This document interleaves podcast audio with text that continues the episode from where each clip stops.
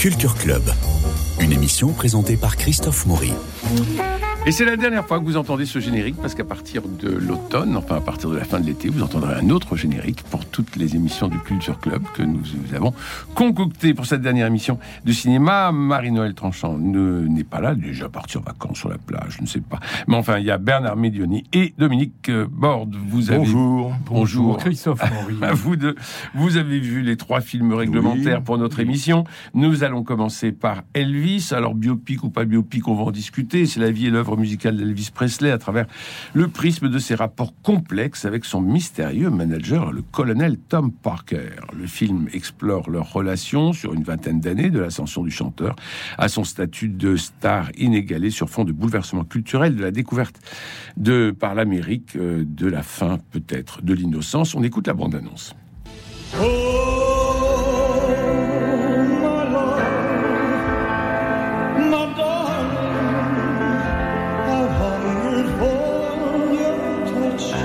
Heaven once told me when things are too dangerous to say, sing.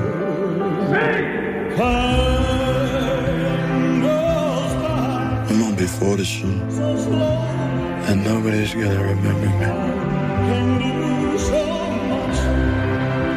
I need to get back to who I really am. And who are you, Oz?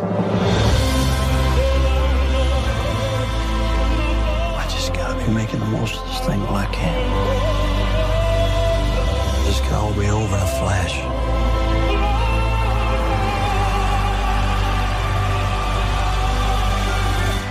We are the same, you and I. We are two odd, lonely children reaching for eternity.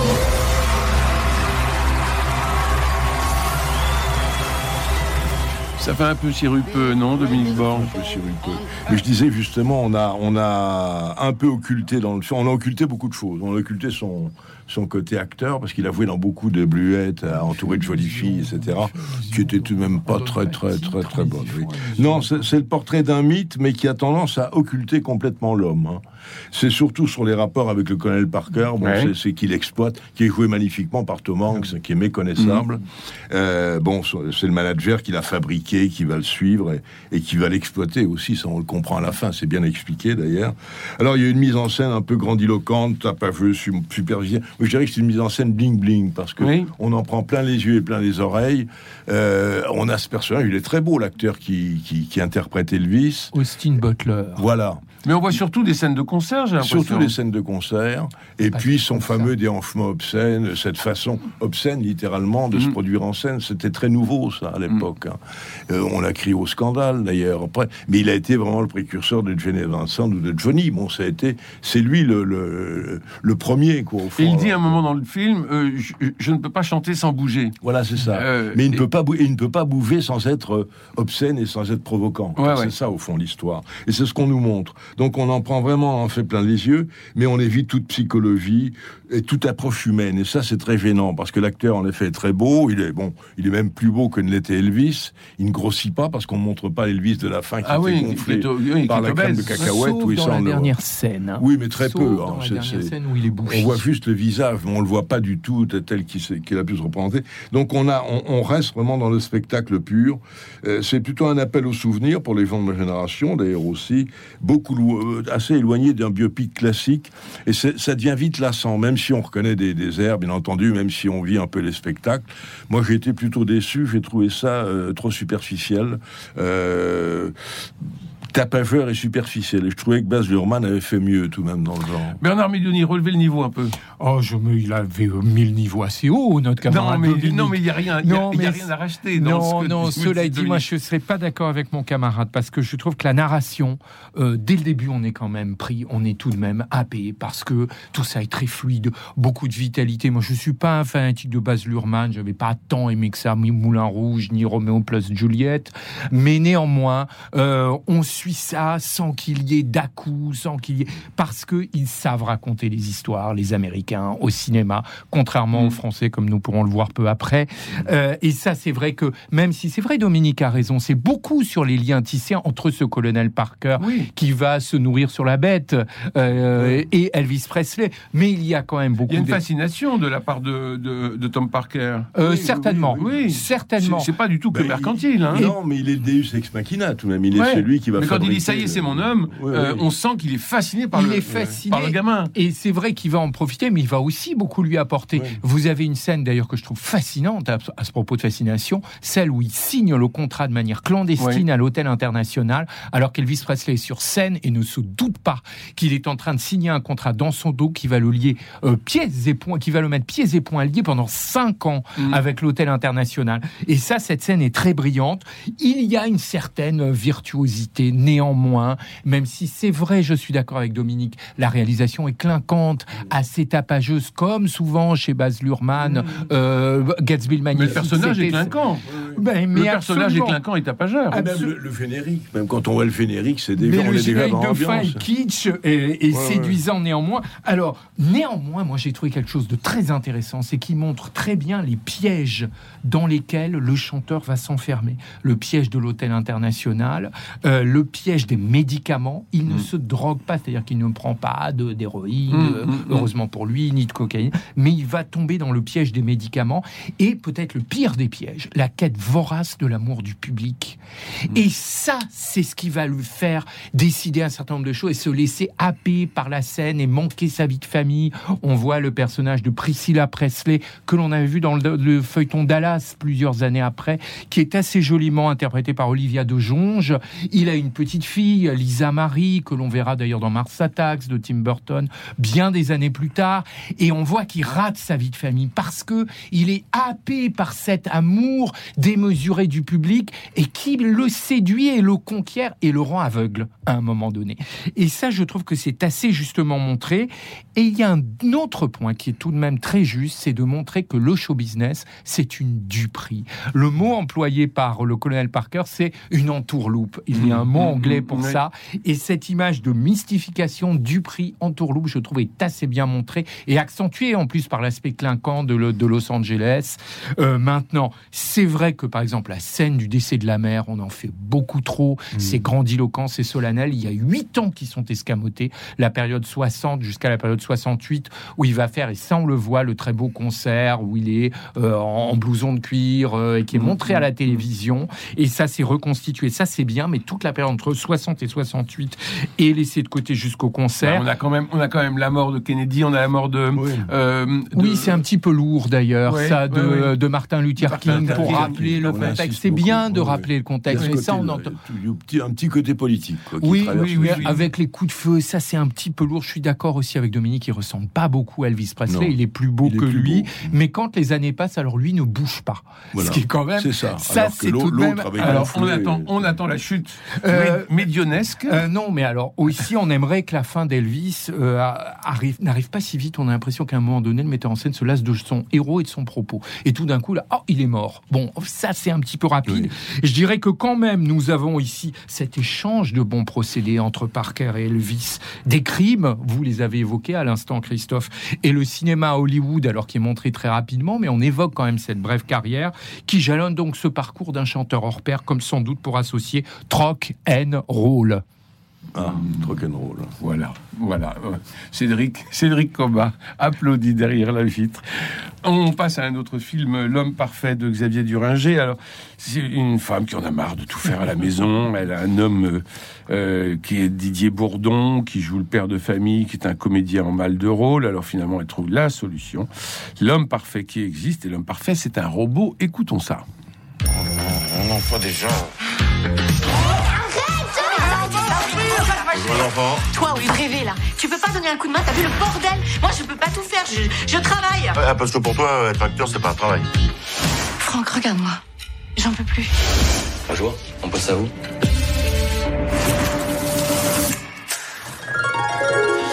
Un human 3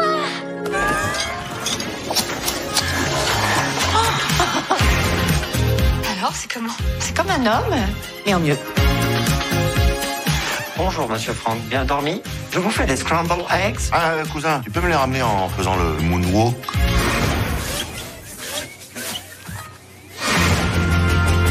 Un physique de ouf, lui. Tablette de chocolat, bec. Et vous vous sentez menacé par lui Il est top. hein.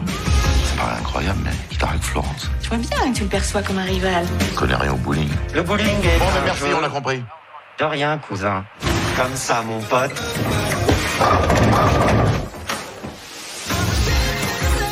Arrête de sourire, hein, parce que j'ai l'impression que tu te fous de ma gueule. Depuis que t'es arrivé dans cette maison, je comprends plus rien, je comprends plus Franck. Il faut que tu t'en débarrasses. Mais qu'est-ce que tu connais à l'amour, toi? Je préfère un human qui satisfait tous mes désirs à un incapable que j'entretiens. Bonjour, belle maman. C'est le sixième long métrage de Xavier Duringer. Bernard Mélioni, on commence par vous. Euh, on eut aimé, aimé, mais euh, on détesta finalement. hélas, hélas. Alors, les acteurs ne ménagent pas leurs efforts. Didier Bourdon, Valérie Carcinti, Pierre-François Martin Laval, Frédéric Bell, euh, Dominique Fro, Philippe Duquesne. Euh, L'interprétation est habile, volubile, fertile. Ah, ça, certes. On a un comique de répétition pugnace assez cocasse avec ce personnage qui a le diable au corps, euh, interprété par Frédéric Bell. Alors, à force que, que ça revienne, ça, ça soulève quelques, quelques rires. Il y a une jolie conclusion avec une double surprise, une péripétie et une autre péripétie. Euh, ça, c'est plutôt bienvenu. Et un épisode marocain, fantasque, euh, farcesque, euh, pit- euh, pittoresque, oui, qui là aussi peut amuser. Mais c'est quand même bien mince, avec une sensation tenace de déjà-vu. Il y avait un film, l'un des premiers rôles de John Malkovich, qui s'appelait Et l'homme et la femme créa l'homme parfait en 1987, où c'est une femme qui crée un robot, et on retrouve quand même les grandes lignes de ce film euh, 35 ans avant. Et puis, ça aurait pu être une satire de plein de choses, une satire du couple, une satire de la technicité, une satire même, euh, pourquoi pas, du monde de l'entreprise. Et pas du tout, parce qu'il ne construit pas ici une intrigue digne de ce nom, c'est plus des petites vignettes, des épisodes juxtaposés. Et et puis ces épisodes de danse, quand même, sans consistance. On, ça, ça fait vraiment remplissage. Et en fait, qu'est-ce qui anime ce film? C'est la thématique du couple, mais seulement la thématique du couple. Le robot n'est qu'un prétexte. Et puis alors, ça fait une intrigue artificielle, un traitement véniel qui explique que malheureusement, les rires ne répondent jamais à l'appel, sans doute aussi parce qu'il n'y a pas de sens du comique des- de situation, qui est essentiel dans une comédie. Et là, on n'a pas ça. En plus, les dialogues sont paresseux et laborieux. Et puis, ça manque quand même d'invention et de conviction. Alors, sans doute, pour, paraphraser le philosophe, on a ici un cyborg avec des chorégraphies, sans doute pour nous dire que l'homme est un robot dansant. Dansant, ouais, c'est ça. C'est pas du tout pensant. Non, non, c'est vrai que c'est. C'est faiblard. vérité. Oui, non, c'est mérité. C'est un petit film français, comme on en voit toutes les semaines. Il faut dire ce qui est. Ça fait partie des, de l'habitude maintenant de ces films qui pourraient être des téléfilms et, et- et qu'on nous balance chaque semaine euh, sur les écrans. Voilà, bah, l'homme parfait existe, mais c'est un robot. Ça, c'est le point de départ est intéressant parce que l'homme parfait n'existe pas. Nous le savons tous. Nous qui sommes trois hommes dans ce studio. Pourtant, on voudrait, on voudrait tendre à la perfection, mais non. Mais on en est Nous- loin. Et, et nous ne sommes pas des robots, pas encore. Hein, alors il sait tout faire, il sait cuisiner, il fait le ménage. Il y, a, il y a des petits trucs comme ça qui sont drôles. Il a réponse à tout, il parle toutes les langues, etc. Mais il y a une incidence, c'est que sexuellement, il est pas mal non plus. Alors là, ça pose des problèmes à notre ami Didier Bourdon. Alors Didier Bourdon, bah oui, il, est, il, est- il a beaucoup grossi, ça on le sait, mais là, il est toujours dans les mêmes mimiques, il est toujours dans le même registre. On, on est vraiment dans une histoire. euh, euh, prévisible, quoi. Téléphoner d'avance, on sait à peu près à quoi s'en tenir. hein. C'est une petite comédie Non. franchouillarde, prévisible. Bon, alors, ce qu'on demande à une comédie. c'est jamais vulgaire, mais euh, ça alors, reste un petit spectacle presque familial, c'est tout, mais sans Bon, plus. Il n'y a pas d'invention, il n'y a pas de dialogue Bon, vraiment. alors, Il y a rien. Alors, ce qu'on demande à une comédie, c'est de la gaieté. Est-ce qu'on a de la gaieté dans ce film? Est-ce qu'on que ressort de cette, de, est-ce qu'on ressort On de cette peu, représentation? je- euh, J'étais pas dans une salle qui, qui était écroulée de rire, hein, pas loin du tout. de là, loin s'en faut. Loin- de la loin de gaieté, ça, oui, mais on ne rit oui. Pas pour une comédie. le moindre film de Philippe de Broca, de Gérard ah bah Houry, d'Yves Robert, ou d'Edouard Molinaro, ou de Georges Lautner, ou de Francis Weber. On rit quasiment à chaque scène. Là, on ne rit pas du tout. Aïe. Alors c'est triste. Et voilà, le film parfait existe, mais c'est pas celui-là. Bon, parce que on a entendu un bout de musique. On est, on est plutôt dans l'énergie du disco. Ah, l'énergie, oui. Euh, oui. L'énergie, mais sans vraiment, sans réelle fantaisie. Oui. Bon, alors nous allons passer au, troisième. film, Les goûts et les couleurs. C'est Marcia, une jeune chanteuse qui est passionnée, qui enregistre un film avec son idole, Jan, icône rock des années 70, que j'adore. Alors, elle passe avec sa cigarette sur le pont comme ça, qui disparaît soudainement. Pour sortir leur album, elle doit convaincre l'ayant droit de Jan, qui s'appelle Anthony, et qui est placé sur le marché d'une petite ville qui n'a jamais aimé d'ailleurs sa lointaine parente et encore moins sa musique. Alors, entre le bon et le mauvais goût, le populaire et le chic, la sincérité et le mensonge, entre ces deux mondes qui s'affrontent, ben, naturellement, il y aura de l'amour. Bande annonce. Ton premier album a été remarqué. T'as eu deux titres dans les radios. Qu'est-ce que tu veux faire avec cette folle là Qu'est-ce qu'elle va t'apporter Tu veux dire te rapporter Les visages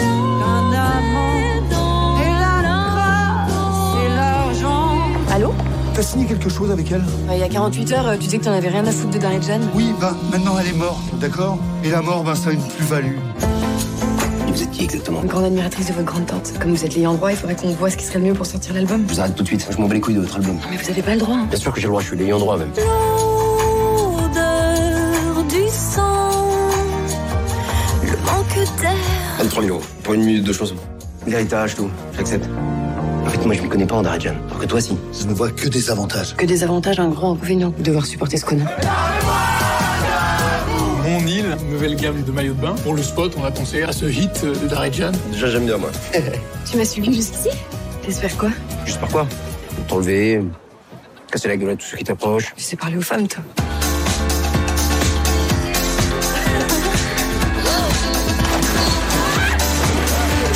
On va sortir l'album, monsieur. On voudrait faire avec Darjan, ce qu'Orlando a fait avec Dalida. Mais je voudrais la rendre populaire, tu comprends Jamais de la vie, je mets mon nom sur une merde pareille.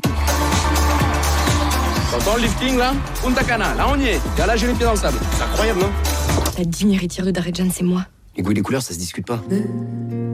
Lancer dans l'inconnu. En fait, tu te rends pas compte du risque que je prends pour tout ça Quel risque? Non, je vois pas. De te perdre. Me lancer. Dominique Bond. Oui. Vous avez aimé des goûts et des couleurs? Mais, Alors j'y suis allé un peu en reculant parce que j'ai pas une folle affection pour Félix Moati père de, fils de, du père, n'est-ce pas, euh, que nous connaissons tous. Euh, le, documentariste. Voilà, euh, Serge Moati, oui, l'homme de Mitterrand, l'homme qui avait. bref, mais qui a filmé Le Pen d'ailleurs. Oui, oui. Bon, mais, mais, mais, mais, finalement, je me suis laissé un peu avoir. C'est une, une comédie romantico-musicale avec des accents nostalgiques et tout ça, ça finit par prendre tout de même, même si la rencontre du beauf, joué par Moati, et de la, la jeune fille, jouée très bien par Rebecca Marder. je trouvais qu'elle était assez, euh, assez touchante. Elle a quelque chose de très fin, de très. On aimerait la rencontrer quelque part. Il y a une finesse, il y a une délicatesse, il y a quelque chose. Hein. Elle est vraiment le contraire de l'autre. Bon, ça, les deux couples qui s'attirent. Elle a la lumière. Elle a une lumière épatante, je trouve. Oui. Alors donc Donc, euh, autrement, on est, on est bercé, on est enveloppé, sublimé par les chansons à texte et la voix. Euh, donc on est, on est pris par le rythme tout de même, même si ça dure 1h50. J'ai tout de même été beaucoup plus indulgent que ne le pensais pour ce film. Je lui ai trouvé un certain charme. Et, on est il y a les groupes aussi, il y a les, les groupes qui chantent, il y a tout ça c'est à la fois tendance et, assez original bon, dans, l'expression. Il a voulu faire un film musical. Hein. Alors, ça n'a pas la force du nom des gens qu'il avait fait avant avec Sarah Forestier, mais Sarah Forestier a un abattage que, peu d'actrices ont, et c'est elle qui faisait le film. Là, il revient à quelque chose de différent avec une fille beaucoup plus discrète, beaucoup plus modeste, beaucoup plus fine. On, peut, on pourrait comparer d'ailleurs Sarah Forestier qui est toujours dans l'explosion comme ça, et puis celle-là qui est tout en retrait au contraire, mais qui a une autre grâce. Et au fond, il a joué sur les deux, mais là, c'est aussi appréciable. J'ai trouvé que c'était, ça n'a pas la force du nom des vents, ça n'a pas l'humour ni l'ironie du nom des vents, certainement pas. C'est une petite comédie romantique, mais qui tient à peu près la route, et puis qui se repose aussi sur la nostalgie d'une vieille chanteuse qui s'est suicidée, euh, qui peut ressembler un peu à Anne Fontaine. Enfin, c'est à Brigitte Fontaine, pardon. À Brigitte Fontaine. Euh, alors, les goûts et les couleurs, oui. les goûts et des couleurs, c'était déjà un titre. C'est pas le, c'est pas le premier film qui s'intitule comme ça. Non, il y a surtout le goût des autres. Et ça, d'ailleurs, ça fait plus que lorgner vers le goût des autres. enfin, on a beaucoup parlé, oui, de, on l'a rapproché du goût des autres. Et il y a aussi un autre film américain qui s'appelle Les goûts et des couleurs. Oui, Mais ça, maintenant, on trouve ça souvent, des, on a souvent des, des, doublons dans les titres. Bon, on va filmer le pont de la rivière Quay. Alors, peut-être. Bernard non, euh, vous avez terminé, Dominique oui, oui, oui, Mais, mais vous, euh, Bernard sûr. va vous relancer, j'en suis sûr. Bien sûr, non, moi je serais aussi critique que précédemment. Alors, c'est un joli document sur la musique du monde, sur le, le monde contemporain de la musique, avec mmh. euh, ses trahisons, ses complaisances, euh, ses, son opportunisme aussi. D'ailleurs, certaines mélodies bien troussées retiennent l'attention. Euh, tristement, moi je dirais que s'il y avait de plus réussi dans le film, c'est le faux clip euh, de cette chanson qui n'existe pas, idée mal placée, qui fait beaucoup penser d'ailleurs à, à, un clip d'Erita Mitsuko. Je trouve qu'il y a, mmh, il y a mmh, un oui. homme qui rappelle Monsieur Chichin, et elle fait penser aussi à Catherine Ringer. Euh, je trouve que c'est ce qu'il y a de plus abouti dans le film, la séquence sur la péniche qui est assez sympathique et alerte parce que ça critique l'intolérance de certains artistes et pseudo-esthètes. Le producteur aussi est, pas, est oui, assez bien vu. Aussi. Oui, alors moi, contrairement à vous, je suis loin de détester Félix Moati, que je trouve plutôt d'une belle authenticité, mais le film est quand même cousu de fil blanc. Je pas dit que je détestais, j'ai dit que j'étais plus réservé. Bah, cousu de fil blanc, mais c'est normal. Oui. On est toujours dans les oppositions à partir du moment oui. où on est dans des oppositions qui créent le conflit. C'est-à-dire que soit vous avez un conflit qui va créer des oppositions, soit de façon artificielle, vous prenez des oppositions et vous faites le conflit. C'est ce qui se passe, c'est ce qui se passe dans ce film. Totalement oui. artificiel, mais je trouve en plus sans fondement. Et ce qui est ennuyeux, c'est que ça met une demi-heure à démarrer. Quand même, c'est un peu long. Jusqu'à l'arrivée, je vous dis pas. Jusqu'à l'arrivée, il faut leur laisser le temps de se détester avant, avant de s'aimer ah, un peu. Mais j'aime pas beaucoup. Mais c'est jusqu'à l'arrivée de Félix Moiti, donc on est quasiment une demi-heure montre en main. Et puis pour faire cinéma français, la première scène euh, avec du cannabis, mais quelle complaisance, quelle démagogie. Et puis, alors vous parliez du goût des autres, je trouve que ça fait plus qu'y faire penser. Mmh. On retrouve cette critique à l'égard des coteries, euh, à l'égard de certains hautains aréopages. Mmh. Et ben ça, on retrouve justement dans la scène sur la péniche et pas seulement. Et puis, c'est toutes ces chansons, toutes ces vidéos euh, subsidiaires, ben ça s'apparente beaucoup à des caches-misères. Mmh. On a l'impression que ah ben on n'a oh pas, on n'a pas la matière pour faire un film d'une heure trente-cinq. Allez, une petite musique. vidéo par-ci, oui, oui. une petite chanson par-là, ça fera bien l'affaire. Et puis Dominique Schrochto, moi que j'ai eu le plaisir d'interviewer dans une autre vie, euh, je peux vous dire que, au, contrairement à Austin Butler dans Elvis, ce n'est pas Dominique Rocheteau qui chante ici. Il n'a absolument pas cette voix-là. Et là, on lui prête une chance, une, un disque avec cette ancienne gloire. Et ça aussi, c'est totalement euh, artificiel, invraisemblable, cousu de fil blanc. L'histoire n'est quand même mais, pas très, pas très intéressante. Mais c'est le genre, mais, mais c'est le genre du film musical où, euh, où le oui, scénario il, tient il pas. Il a voulu faire un film musical oui, avec un arrière-plan nostalgique. Mais voilà, Christophe, ça, gros, Christophe et Dominique, les films musicaux, il y en a plein avec une histoire oui. qui tienne. Non, mais dans le cinéma français, dans le cinéma français, euh, Podane, enfin, oui, les, les demoiselles de Rochefort. là, c'est non, mais là, c'est de l'opéra. Là, vous parlez de l'opéra. Oui, mais vous parlez pas d'un film musical. Mais on a. Vous avez des clips, comédies musicales comme ça. Tu en as pas beaucoup dans le cinéma français. Mais Jeanne et le garçon formidable. Aujourd'hui, oui, mais c'est vieux. C'était tout aussi raté. Mais c'est vieux. C'était tout aussi raté. Mais là, les chansons et les vidéos, c'est des fallacieux paravents destinés à dissimuler la chétivité de l'argument. Et c'est un petit peu, un petit peu ennuyeux, mais je dirais quand même pour conclure que il semble, le metteur en scène, nous inviter à un voyage vers la subjectivité, sans doute pour nous faire participer à la conquête partiale. Oui, voilà. Oui, d'accord. euh, oui, non, non, mais c'est vrai que ça voilà. reste un petit film. Je dis qu'au milieu des, des, petits films français qu'on voit euh, toutes les semaines sur les écrans, celui-là sort un tout petit peu de l'ordinaire, mais c'est tout, c'est facile. C'est pas, il euh, y a tellement pire. Mais il y a tellement mieux. Dans le cinéma français aujourd'hui, il n'y a pas beaucoup mieux. C'est ça le problème. Mais ça, le, le, cinéma américain, excusez-moi de vous couper, Christophe, oui. peut dormir sur ses deux oui, oreilles. Oui, certain, hein, parce que quand on, il est beaucoup plus professionnel, il est mieux joué, il est plus écrit. Il y a des scénaristes. Qu'est-ce qui nous manque en deux Il y a des scénaristes qui travaillent. Qu'est-ce qui nous manque Qu'est-ce qui nous manque Plus de travail dans l'écriture déjà. L'écriture, les dialogues, mais l'écriture surtout. Oui, mais vous savez parce que les comédiens en général sont bons, à de rares exceptions. Les metteurs en scène sont des bons techniciens, ils savent filmer, ils sortent mais des n'ont pas de patte, pas de non, style. mais il n'y a, y a, pas de style, il n'y a, pas, y a plus de grand maître, on, on disait ça tout à l'heure, oui. euh, on, on sent pas la patte d'un maître nulle part. C'est ça qui est dramatique. Et pourtant, ce sont des metteurs en scène, les deux dont on a parlé, là, Duringer et Leclerc. Ah déjà Xavier Duringer, l'écriture, il connaît. Mais oui, Ben c'est ça, mais. C'est un, c'est mais- un très bon auteur. Mais Mais oui, mais là, ça marche pas. Malheureusement, Jean-Loup Dabadi n'est plus là. Malheureusement, Georges Conchon n'est plus Oui, là. Malheureusement, Michel Audiard n'est Oui, plus là. et euh, Et, y a une et chose. malheureusement, aujourd'hui, lorsque vous décidez la version 8, version 9, version 10 du scénario, euh, le dialogue vient en tout dernier lieu, Ouais. et au bout d'un moment, ils disent, mais, mais pour les dialogues, ah merde, on avait oublié, ben oui, on, on va Ouais. vous trouver quelqu'un qui fait ça bien. Et puis il y a Et il nous aussi- reste 15 secondes. Il y a un problème. Autrefois, ils avaient la culture littéraire. Mais Les oui. scénaristes, maintenant, ils ont la culture de l'image, Oui, ce qui est tout à fait plus. différent. Ouais, ouais. Et donc, des dialogues qui sonnent, des dialogues spirituels, des dialogues acérés, ils ne connaissent plus ce plus de formule. ça n'est qu'une phoque. Ou quand ils en ont une, ils la mettent en exergue. Ah oui, dans, dans la dès la bande-annonce. c'est une prose émoussée. Comme tout le monde parle, on peut lancer le En générique. voilà des facondes. Voilà, envoyons le générique pour notre dernière émission de l'année. Nous nous retrouvons, si vous le voulez bien, avec un nouveau générique, avec euh, une formule que vous, j'espère que vous aimerez bien. Et nous nous retrouvons donc le mercredi 31 août. euh, à 11h. Et puis tous les mercredis, eh bien, vous retrouverez vos chroniqueurs cinéma préférés, Bernard Medioni, Dominique Borde, et puis euh, Marie-Noël Tranchant qui nous a bien manqué aujourd'hui et que nous saluons. Bon été à tous et on se donne rendez-vous fin août.